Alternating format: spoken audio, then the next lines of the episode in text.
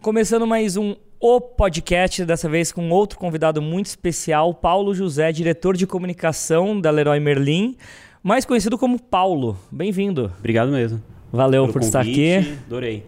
Massa. É, a gente pode falar que quem não sabe, a gente já gravou isso antes. A gente já gravou. Uma das coisas que tem que saber sobre produção de conteúdo é que produção de conteúdo. Dá erro. Já vamos começar assim. Você que está aí do outro lado, ouvindo a gente, ouvindo a gente, produção de conteúdo existe um planejamento e depois existe o resultado. E, em geral, existe um desvio do planejamento com o resultado. Então, sempre quando você pensa que é fácil gravar conteúdo e o que você colocou na sua cabeça é o que vai acontecer, repense de novo, aceite um pouquinho de jazz, um pouquinho de erro, e a gente está aqui pela segunda vez dando esse oi fingindo que é a primeira. E o meu Paulo aqui, é que tem o meu Paulo e tem o Paulo da Leroy.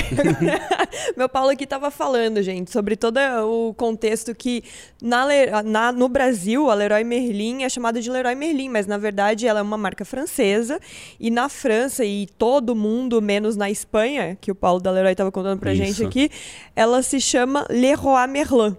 Então, na verdade, fala de um jeito um pouquinho diferente. Leroy Merlin. Leroy Merlin. E os franceses queriam, né, que a gente É. falasse assim aqui, e você falou, não, não vai dar certo. Não vai, o pessoal da quando eles vieram pro Brasil, eles falaram: "Não, mas tem que chamar Leroy Merlin, só para vocês saberem, quando a Leroy veio pro Brasil, isso não estava no vídeo anterior, é, nem no podcast anterior. Quando eles vieram pro Brasil, eles como se trouxeram três containers de produtos franceses para vender no Brasil. E os vendedores brasileiros não sabiam nem o que eram aqueles produtos, a gente não sabia vender, eram produtos escritos em francês. E além disso, o uniforme da Leroy eram camisas sociais com gravata. Nossa. Uau, uau. O que me leva a uma coisa muito Nossa. interessante que essa tropicalização, né? Mas é, a brasileirar a marca é uma coisa que não tem, não tem jeito quando você entra num território como o Brasil. Ele é realmente bem único, assim. E, além disso, é, isso se liga muito com o trabalho que você fazia no ser diretor de comunicação, que era gerente de pesquisa que tem muito foco no consumidor, em como a pessoa recebe a informação, de como a pessoa se relaciona com a marca. É, e, e- e são decisões difíceis, né? De você chegar e falar assim, não, isso aqui não vai funcionar para o público porque eu sei que público eu tenho. Esse nome Leroy Merlin não vai funcionar porque eu conheço meu público. Como que esse DNA de sempre, é, o seu trabalho ter sido muito voltado para entender como o público enxerga uma marca e como o público se relaciona com ela? É, o... Minha carreira foi totalmente construída com entender comportamento do consumidor. Eu trabalhei, na prime... no começo da minha carreira, eu trabalhei no Datafolha, da Folha de São Paulo, eu trabalhei lá 10 anos, cuidando de pesquisas das mais vastas possíveis e imagináveis. Quando eu estava no final da minha carreira lá, eu e lá eu brinco que eu trabalhei, eu fiz pesquisa para você entender top of mind, até qual é marca de Viagra e Cialis. Qual era o consumo. Imagina como eu entrevisto pessoas que vão comprar Cialis ou Viagra. Era um negócio assim dos mais surreais. quer responder isso, né? Né? Ninguém. Ninguém. A gente descobriu que Não, não, não compro não. não. as pessoas só respondem para mulheres, os homens. A gente descobriu isso, não para homens. Olha. Você vê mulheres de maior idade, mais idade e não mulheres jovens. Então tinha toda uma técnica para você conseguir entrevistar pessoas. Então minha carreira sempre foi de tentar entender o comportamento do consumidor e a percepção dele sobre vários produtos, serviços, marcas. Saindo de lá eu fui para a Unimed e depois da Unimed eu fui para a Leroy Merlin. Na Leroy Merlin minha carreira até três anos atrás era focada diretamente com entender o que o consumidor pensa da marca Leroy Merlin, da experiência da loja e tudo mais. E o desafio depois que você vai para a área de marketing e comunicação é como você transforma tudo isso em ação. Porque no momento que você está só dando insight, gerando PowerPoints, dando relatórios, o mundo é muito fácil até, porque só aponta o dedo. Você não é responsável pela execução. É, você, você- até, a prime, até a segunda página. Na segunda página você tem ali um desafio novo que fala, então, eu vou medir o que você está fazendo, se você está fazendo, está gerando o efeito que é necessário. Para mudar a imagem da marca. Aí chega um momento que agora eu sou o responsável por essa transformação. Você que está recebendo os reports Exatamente. e depois a mensuração do que você fez está certo. Exatamente. E aí vem toda essa bagagem para realmente trazer toda essa transformação que tem que ser, sempre com um olhar muito forte no consumidor. Paulo, para mim, uma das coisas mais interessantes que a Leroy Merlin vem fazendo no Brasil é o conteúdo, né? Então, tanto o Instagram de vocês é muito interessante, porque não é aquele Instagram bem produteiro, com a foto só e preço. Tem um pouco, mas vocês focam muito em videozinhos que ensinam alguma coisa diferente para a pessoa e aí o produto da Leroy tá ali. E no YouTube vocês criaram não apenas um canal, mas vocês criaram dois canais no YouTube, um Leroy Merlin e o outro que é Casa Casa de verdade. Casa de Verdade, que nem é branded, É assim, unbranded. né? É unbranded. E eu já conversei bastante com a Natália do apartamento 203 e ela conta o quanto que vocês convertem muito com todos esses conteúdos que vocês fazem e produzem tanto no Instagram quanto no YouTube. Eu queria que você falasse um pouquinho, assim, principalmente para as marcas que estão ouvindo, é, o que que você pensa e como isso realmente impacta nas vendas. A primeira coisa que, assim, que se você parar para pensar, uma loja de material de construção, acabamento e decoração, produzir um canal do YouTube para falar de do it yourself, falar de é, insights para as pessoas fazerem transformações na casa, era um desafio enorme até para a própria Leroy. Porque quando eu a gente começou a pensar, junto com a minha equipe, ao que era o canal do YouTube, por exemplo, da Leroy, era um canal extremamente institucional e ponto. E ali era todo mundo querendo postar tudo. Todas as áreas da empresa, ah, a área de sustentabilidade fez um vídeo legal, coloca lá. Ah, o fulano fez um vídeo legal, coloca lá. Ah, agora tem um vídeo institucional da empresa que conta a história da empresa, coloca lá. Não tinha um- uma estratégia de conteúdo. conteúdo, A gente sabe aham. o quanto é importante você ter uma estratégia de conteúdo. Um planejamento editorial mesmo. Exato. Quer dizer, qual o dia que a gente posta vídeo, qual o horário, com qual frequência, qual é a grade, quais são as playlists, como a gente está trabalhando o SEO desse próprio conteúdo? Zero. E aí a gente falou, quando você tem algo muito ruim, você não pode mexer em algo, você cria algo novo. E a gente foi meio doido, doido mesmo, eu digo, porque a gente decidiu criar um canal novo. Sem regra nenhuma, no aspecto de marca, a gente não tinha um papel de construir uma marca da Leroy Merlin. E o maior desafio não foi lançar o canal para o público. Foi convencer, muitas vezes, o board da. O board, eu digo, quando eu falo board, não da Leroy Merlin Brasil, mas da, de fora, do porquê. global. Que global vocês porque a Leroy. Merlin abriu um canal novo. E que não se chamava E Leroy não se Merlin. chamava Leroy Merlin, nem tinha o logo da Leroy Merlin. E nisso, o desafio foi. Tive que fazer acho que umas 10 apresentações na época. Toda hora que vinha conselho, a gente fazia. então. E uma vez, um dos diretores, ele olhou pra mim no final da apresentação e falou assim: Eu entendi o que você tá fazendo. Aí eu falei: Que bom. Ele falou: Cuidado, porque você pode estar criando algo maior que a Leroy Merlin. Aí eu falei: Eu sei. Que bom. Que bom. eu sei, eu falei, eu sei. Tanto é que o canal da Leroy Merlin, que a gente hoje tem buscado ressignificar ele, tá dando certo. Hoje a gente conseguiu maior espaço para trabalhar ele. Ele já existe há 6, 7 anos e ele tem 100 mil seguidores. Vai chegar agora em 100 mil seguidores. O canal Casa de Verdade, em 3 anos, já tem 300 mil. Importante, zero mídia. Zero mídia. A gente estava conversando Nossa, é antes de incrível, entrar aqui. sério. Zero mídia. Eu quero que você desenvolva um pouco isso, porque é, a- as marcas e muitas marcas que fazem inclusive produções muito competentes já estão entendendo esse mundo da criação de conteúdo e não só dos banners vivos, que, que o, o branded não precisa ser agressivo, você tem que mostrar uma experiência, um conteúdo que traga valor para a pessoa. Só que ainda assim existe é, quase um vício do mercado em, cara, um conteúdo relevante, a gente tem que colocar mídia. E isso, você já foi né, muito corajoso de fazer um canal unbranded e totalmente focado em conteúdo. E ainda esse segundo passo, sem mídia. Como? Por quê? Onde vivem? É, O grande sabe por que, que as pessoas, sabe, assim, os executivos compram mídia para mostrar para os outros executivos que eles conseguem entregar os KPIs que eles querem. Ponto. É, essa Porque é a verdade. ninguém coloca na própria pele falando, eu sou um consumidor também desse canal, eu tenho interesse em ver esse conteúdo. Porque se eu tiver interesse de ver esse conteúdo, eu vou conseguir engajar as pessoas, eu vou tentar buscar formas de gerar engajamento orgânico disso. Os grandes sucessos hoje de canais, tanto no YouTube quanto no Instagram, eles nasceram prioritariamente orgânicos, são coisas que são, cara, isso é tão foda que eu quero assistir, eu quero consumir mais e eu quero compartilhar. Agora, quando você não tem isso dentro do seu DNA, o que, que você faz? Eu tenho que mostrar como marca números para os meus executivos. O que, que eu faço? Compro mídia. É muito rápido conseguir qualquer número. Põe dinheiro, tem o resultado. Põe dinheiro, tem o resultado. A grande questão que ninguém olha é qual é o engajamento daquilo. Eu já vi vários vídeos que você compra mídia que tem 10 comentários. O Google vive querendo vender o must-have pra gente. Eu sempre questiono todo mundo, ver quantos unlikes você tem num vídeo do must-have e quantos comentários negativos da marca você tem naquele vídeo. E é o, a cereja do bolo É do, cereja do, bolo, YouTube. Inclusive esgotado para Esgotado. 2020. E Eu assim, fiquei até arrepiada que ele falou isso, porque quase, Eu- to- quase muita gente pensa isso e ninguém fala. Não é, Mas mas eu vou poder é, colocar essa fala aí. mas é essa coragem Você viu que mesmo. eu até engasguei. eu cometo sincericídios, então. Não, É, mas, é, tipo mas também. essa coragem e essa falta de olhar para si mesmo e para o mercado é o que faz as coisas não andarem. Porque as pessoas fazem porque todo mundo faz. E daí a gente pensa, por que, que um diretor está no cargo de diretor se ele está tomando é, atitudes tipo de investidor sardinha? Ele está indo para onde está todo mundo indo e não pensando na marca, no consumidor Do e tomando que essas essas tá decisões. isso, né? Agora, uma das coisas que você também tem essa autonomia é que você tá embaixo de você tá a mídia e a comunicação, a produção.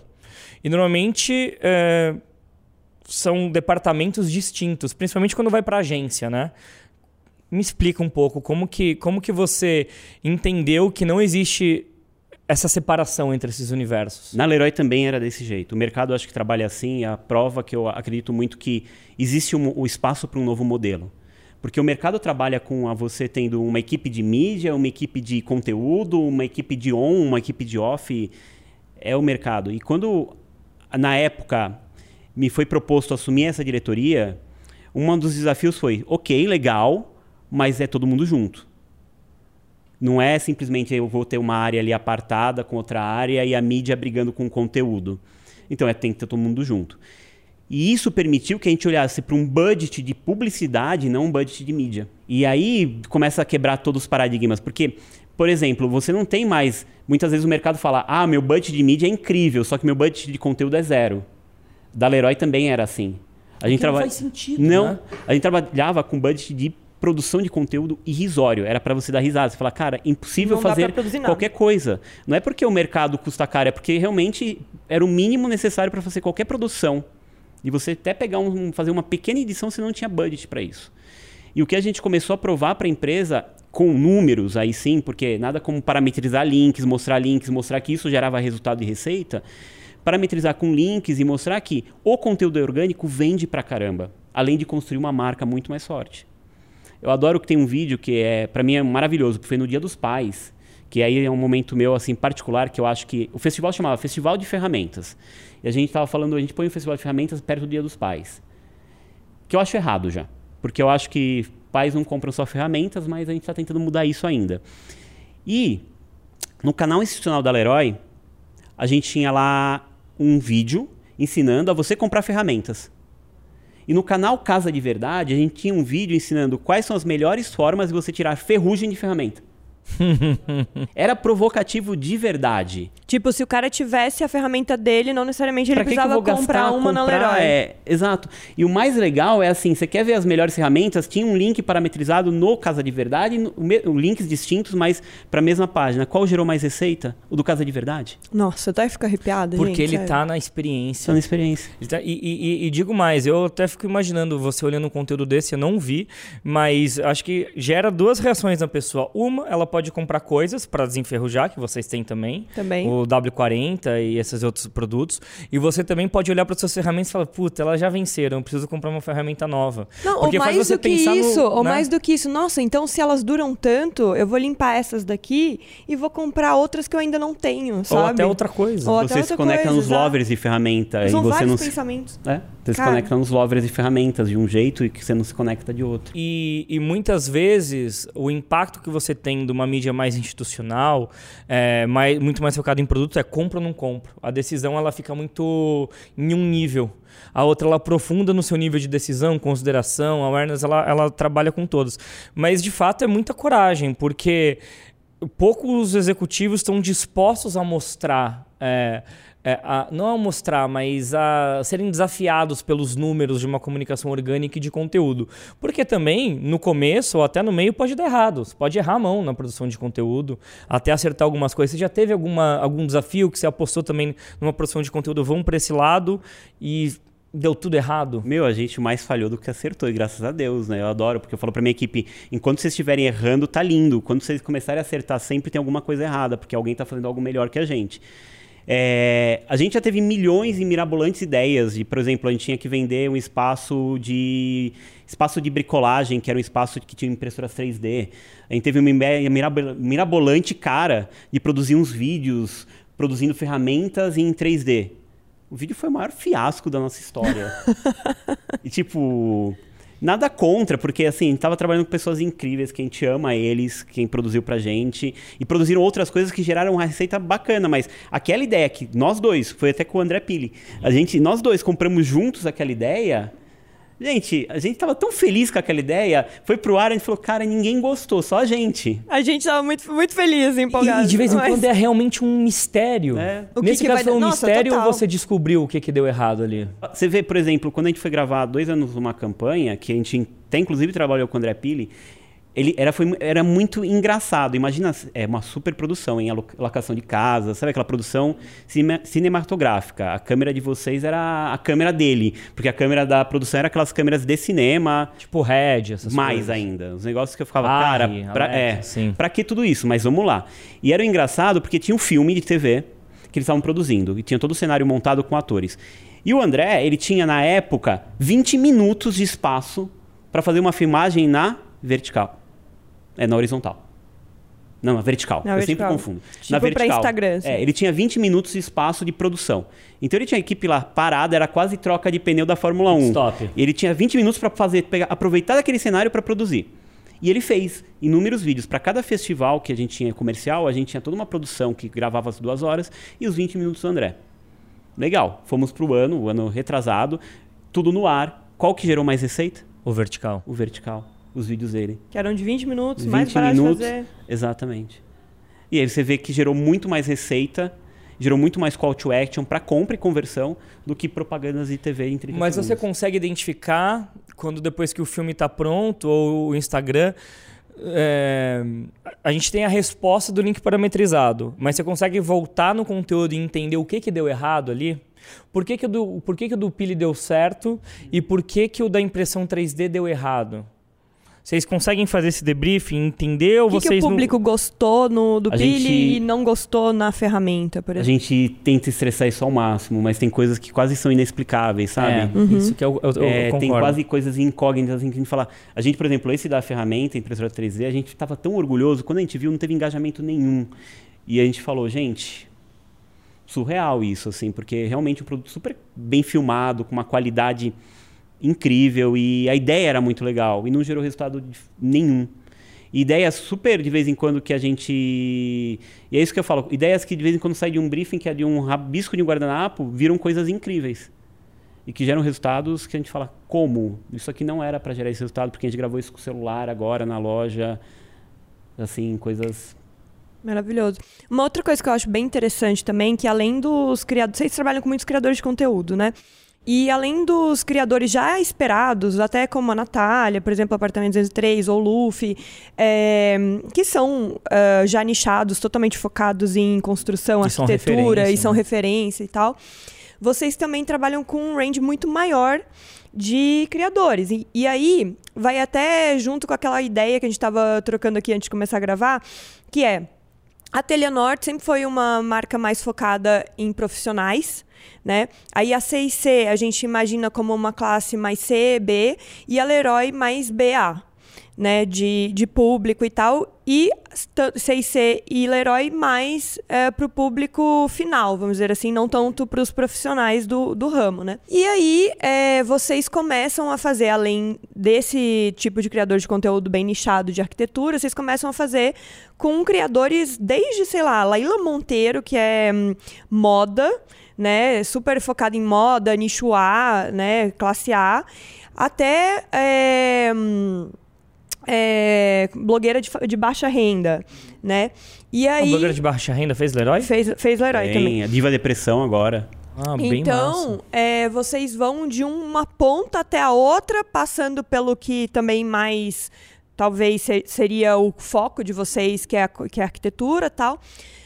Como vocês decidem isso? Porque normalmente a marca quer ir no criador mais específico possível para ela, para ela ter o maior ROI possível e já dá, tipo, ah, deu certo, né? O famoso deu certo entre aspas. assim. sabe a minha visão sobre isso que a minha equipe compartilha muito é que o nicho é boring trabalhar muito com um nicho muito específico você vai você consegue ocupar aquele espaço é verdade mas os- é, sabe de vez em quando você quer crescer crescer você está preso dentro de uma caixa que é chamado de nicho o que a gente entendeu é que o nosso nicho poderia ser maior a gente sempre fez uma pergunta assim para onde você vai depois que você sair daqui? Qualquer um aqui, vai para casa. Uhum. Vai, então, final do dia você está em casa. Pode ser uma casa que você está coabitando com alguém, pode ser a casa dos seus pais, pode ser a sua casa alugada, a sua casa própria, mas todo mundo vai para casa.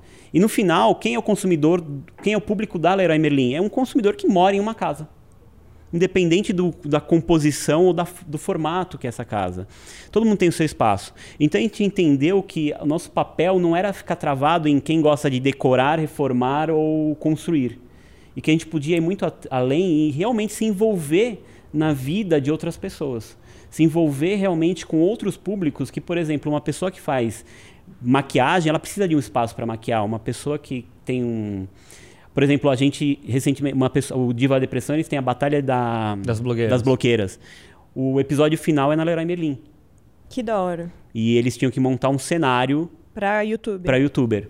Animal. Então, a gente entendeu que o range que a gente tinha que atuar, a gente tinha que cada vez menos olhar para o nosso público, para o nosso segmento e cada vez mais abrir Isso esse leque. Isso parte muito de vocês ou, por exemplo, num caso específico que nem o Diva é o de estúdio que vai até vocês com um projeto, ou sempre parte de vocês? Vocês têm é, planejamentos e vocês chegam até as pessoas, ou vocês recebem muita proposta? Eu diria que eu tenho uma equipe incrível, porque isso não são minhas ideias, assim. Porque eu tenho uma equipe, a minha equipe está consumindo tudo. E como eles sabem que eles têm a total liberdade de qualquer coisa que eles vejam, vejam legal, falar isso também cabe com a Leroy, eles têm total autonomia, liberdade e budget para isso.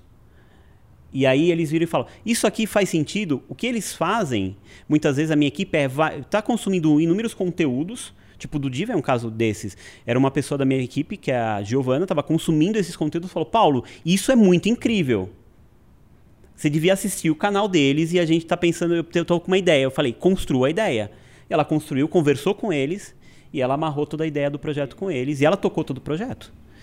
Entendeu? Então acho que esse. Quando você pega a Gil, que ela fez, ela só, eu lembro ela, Paulo, só preciso da sua ajuda porque eu preciso que o diretor da loja do Rio libere para mim ficar gravando a madrugada inteira na loja. Eu falei, beleza, se esse é só o trabalho que eu tenho, mandei um WhatsApp para ele, ele topou. Entendeu? Então foi o trabalho que eu tive. E, e já aconteceu diferente de chegarem é, pessoas e projetos que vocês não tinham nem ideia que vocês podiam participar, sua equipe, você olhar e falar, hum, aqui tem um samba, vamos fazer alguma coisa? Já, e aí o que acontece, tem os dois lados surgem projetos vindo de outras pessoas que mas geralmente é engraçado, porque todo mundo, quando olha para Leroy Merlin, quando traz projetos, sempre traz assim projetos sobre reforma de construção e decoração. E é um pouco do que a gente está fugindo. Vocês querem coisas bem diferentes. A gente quer realmente inovar a, a, questão do mercado, de até posicionar o mercado e entender que o mercado não precisa ser sempre sobre como que eu decoro minha casa, mas como que eu tenho um papel diferente para minha casa. E quando vem essas propostas, elas acabam sempre vindo dentro dessa sempre desse quadradinho. E também vem propostas nada a ver. O que mais começou a surgir depois que a gente começou a fazer o movimento é Leroy me patrocina. Aí eu falo, não peça para eu patrocinar, seja relevante que a gente vai te ver. Tipo Luciano Huck, né? É. Luciano Huck, ajuda Luciano. Ajuda Luciano. ajuda Luciano. Virou um lema na internet, o que a gente recebe, Leroy me patrocina. E aí é muito engraçado, porque minha equipe, hoje acho que eu, adoro eles, porque eles entenderam o que, que é o, realmente o papel da marca. E outro dia, tá duas meninas da minha equipe falando, Paulo, a gente tem uma reunião boring agora, que a gente vai ter que, tem uma pessoa que encheu o nosso saco, que é uma ex-BBB que quer aqui que a gente fale com ela, marcou reunião, veio até aqui, porque eles querem fazer um projeto com a gente. Eu falei, vocês querem? Não, a gente só vai ouvir. Nossa Senhora! que medo dessa equipe já. Não, porque é, é, eles não têm nada a ver com a gente, não tem nada a ver com quem está construindo. Então é uma equipe muito com propósito e um propósito de causas. Então agora, eles, por exemplo, eu achei maravilhoso que a minha equipe estava um projeto com o Maurício Arruda que é do projeto do GNT, do Decora, uhum. a gente patrocina. E a agência estava super receiosa porque o Maurício trouxe uma proposta que era para trabalhar numa casa aqui no centro que ia ajudar trans e travestis a se colocarem no mercado, a se Incrível. profissionalizarem, não sei das quantas. E o canal mesmo estava muito receoso. Ia ser seis vezes mais o budget de produção que a gente ia precisar para fazer, porque ele decidiu fazer a casa inteira. Uhum. E aí foi muito engraçado porque a agência super preocupada, o canal super preocupado. Não, o Paulo não vai topar isso, a Leroy não vai topar isso. A minha equipe virou e falou: não, eles, a gente já topou isso. E incrível, eles toparam por si só o projeto. E ficou um projeto incrível, maravilhoso, que você fala, cara, e foi pra TV isso, quer dizer, quer dizer que é coisa mais, né, que questione muita coisa dos formatos básicos, que você vai ver, por exemplo, esses programas de reforma decoração da TV trabalham com a família tradicional brasileira, Exato. em 99% Não, isso daí dos é casos, né? de verdade. Nossa, dá vontade aqui de abrir uma cerveja Vamos lá. e ficar até a noite Deixa eu ver se conversando. Porque, olha, é, é muita. Tem Prosecco, quer? É muita sabedoria. é muita sabedoria. Esse podcast acabou. A gente volta na parte 2 semana que vem. Então fica atento. Obrigado, Paulo. Obrigado.